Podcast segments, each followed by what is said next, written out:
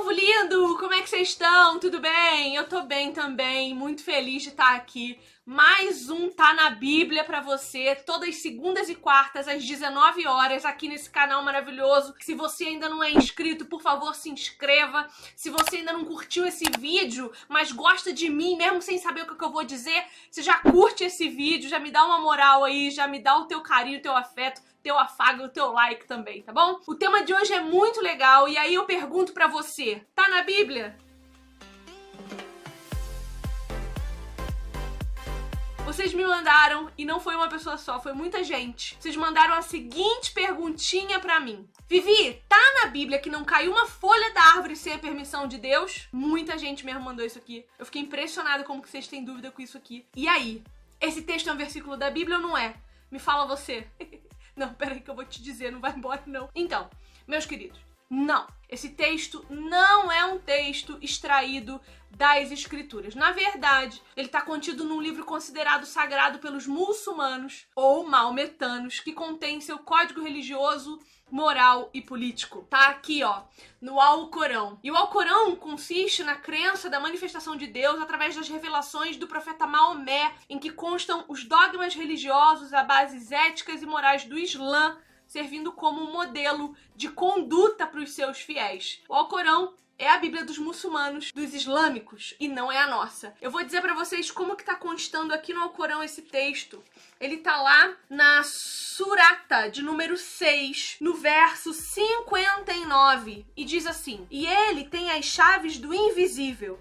Ninguém sabe delas senão ele e ele sabe o que há na terra e no mar, e nenhuma folha tomba sem que ele saiba disso, e não há grão algum nas trevas da terra, nem algo úmido nem seco que não estejam no evidente livro. Esse é o texto do Alcorão de onde sai essa crença popular aí de que não cai uma folha da árvore sem que Deus o saiba. Bom, a gente não pode considerar tudo que tá aqui como uma heresia, como algo que não contém princípios bíblicos e cristãos. E aí a gente começa a olhar para nossa Bíblia para ver o que, que realmente a gente pode entender de princípio bíblico que esse dito popular tem. Deus está no controle de todas as coisas. Isso afirma para nós Romanos, capítulo 13, verso 1, que diz o seguinte: Todos devem sujeitar-se às autoridades governamentais, pois não há autoridade que não venha de Deus. As autoridades que existem foram por ele estabelecidas. Isso porque Deus é a supra-autoridade, ele é a autoridade máxima no mundo, né? Lamentações 3:37 vai dizer assim para nós: Tudo o que acontece está sob a autoridade de Deus. Então o texto diz: quem poderá falar e fazer acontecer se o Senhor não, não tiver decretado? Salmos 22, 28 diz que ele reina sobre tudo. O texto fala: Pois do Senhor é o reino, ele governa as nações. Portanto, quando um cristão fala esse dito popular de que não cai uma folha da árvore sem que Deus o saiba, ele está querendo dizer essas coisas que constam realmente na escritura, esses princípios e esses valores. Pelo menos é isso que eu espero, né? Outra frase que eu quero trazer para essa conversa nossa aqui que se assemelha muito a essa que a gente acabou de ver é essa daqui, olha. Tá na Bíblia que não cai um só fio de cabelo da nossa cabeça se Deus não permitir. Esse é um texto bíblico. Esse, creio eu, é um entendimento derivado de um texto que está lá em Lucas, capítulo 12, verso 7, que diz o seguinte: Até os cabelos da cabeça de vocês estão todos contados. Não tenham medo, vocês valem mais do que muitos pardais. Esse texto é uma continuação de uma exortação de Jesus diante do medo da morte dos seus discípulos por causa da perseguição que viria contra eles. A palavra diz: Nesse meio tempo, tendo se juntado uma multidão de milhares de pessoas, a ponto de se atropelarem umas às outras. Jesus começou a falar primeiramente aos seus discípulos, dizendo: Tenham cuidado com o fermento dos fariseus, que é a hipocrisia. Não há nada escondido que não venha a ser descoberto, ou oculto que não venha a ser conhecido. O que vocês disseram nas trevas será ouvido à luz do dia, e o que vocês sussurraram aos ouvidos dentro de casa será proclamado dos telhados. Eu lhes digo, meus amigos, não tenham medo dos que matam o corpo e depois nada mais podem fazer, mas eu lhes mostrarei a quem quem vocês devem temer. Temam aquele que, depois de matar o corpo, tem poder para lançar no inferno. Sim, eu lhes digo, esse vocês devem temer.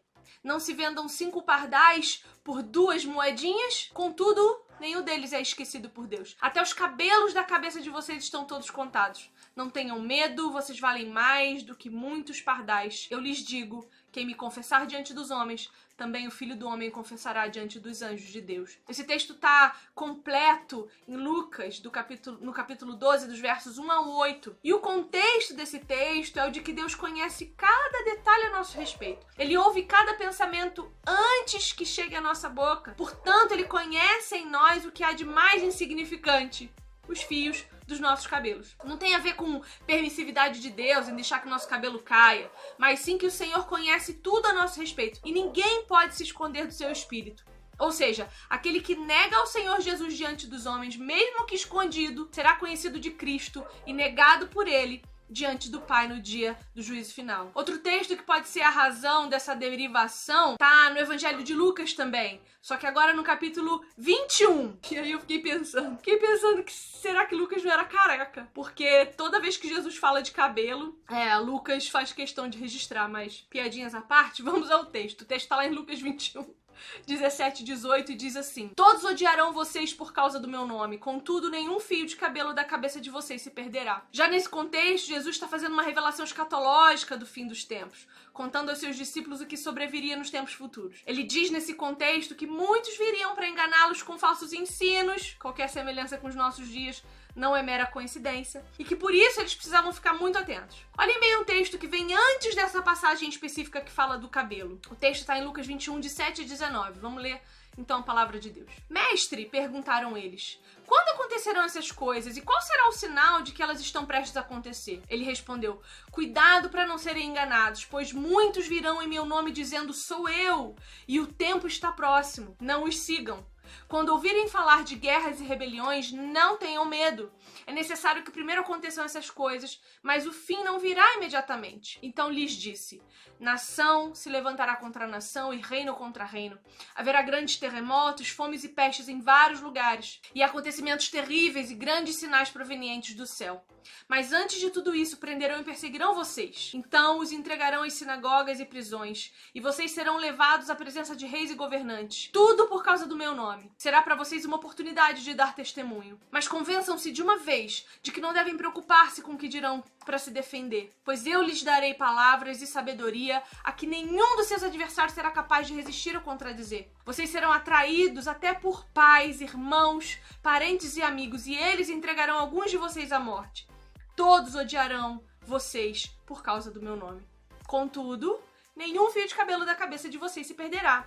É perseverando que vocês obterão vida. O que Jesus está ensinando aqui é que os discípulos precisam perseverar na busca pelo conhecimento da palavra para que não sejam enganados, pois o protetor deles é o próprio Deus, que não permitirá que nada lhes aconteça que não tenha sido previamente decretado, porque nem os fios da nossa cabeça caem sem que Deus o saiba e também o permita. E aí, tá pronto então? Esclarecemos esses dois textos, essas duas, questões, essas duas questões? E o que, que a Bíblia pode afirmar então semelhante a tudo isso? Tem um texto profético e bastante simbólico em Ezequiel que fala do governo de Deus e da forma como o Senhor envergonha os altivos e humilha os orgulhosos. Está lá em Ezequiel 17, 24 e diz assim: Assim saberão todas as árvores do campo que eu, o Senhor, abati a árvore alta, elevei a árvore baixa, sequei a árvore verde e fiz reverdecer a árvore seca. Eu, o Senhor, o disse e o fiz. Isso quer dizer que Deus tem o controle de toda a natureza. Toda a criação está debaixo do controle de Deus. E quando ele está falando desse texto, ele está dizendo: olha,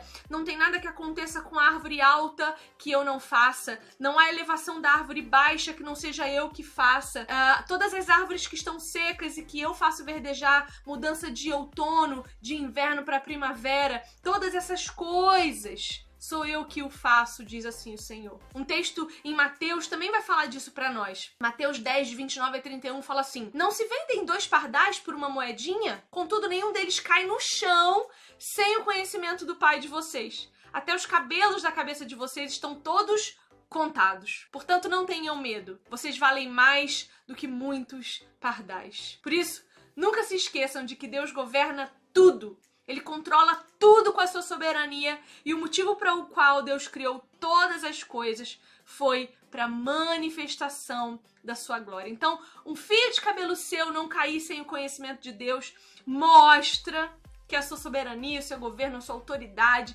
está sobre nós, os seus filhos amados, aqueles que pela fé creram em Cristo e ganharam de Cristo o direito de serem adotados como filhos de Deus. E era isso que eu queria falar com você hoje, meu amor. Eu espero, eu espero que esse Tá na Bíblia tenha te ajudado. Se você gostou mesmo agora, porque gostou do conteúdo, curte esse vídeo, já compartilha com as pessoas que você acha que podem ter a mesma dúvida. É uma dúvida muito comum. Eu recebi muito dessa questão. Eu fiquei impressionada como vocês me mandaram isso. E um beijo! Até o nosso próximo TNB, que, que acontece toda segunda e quarta às 19 horas. E a minha pergunta para você nessa noite é: será que tá na Bíblia? um beijo. Fica com Deus.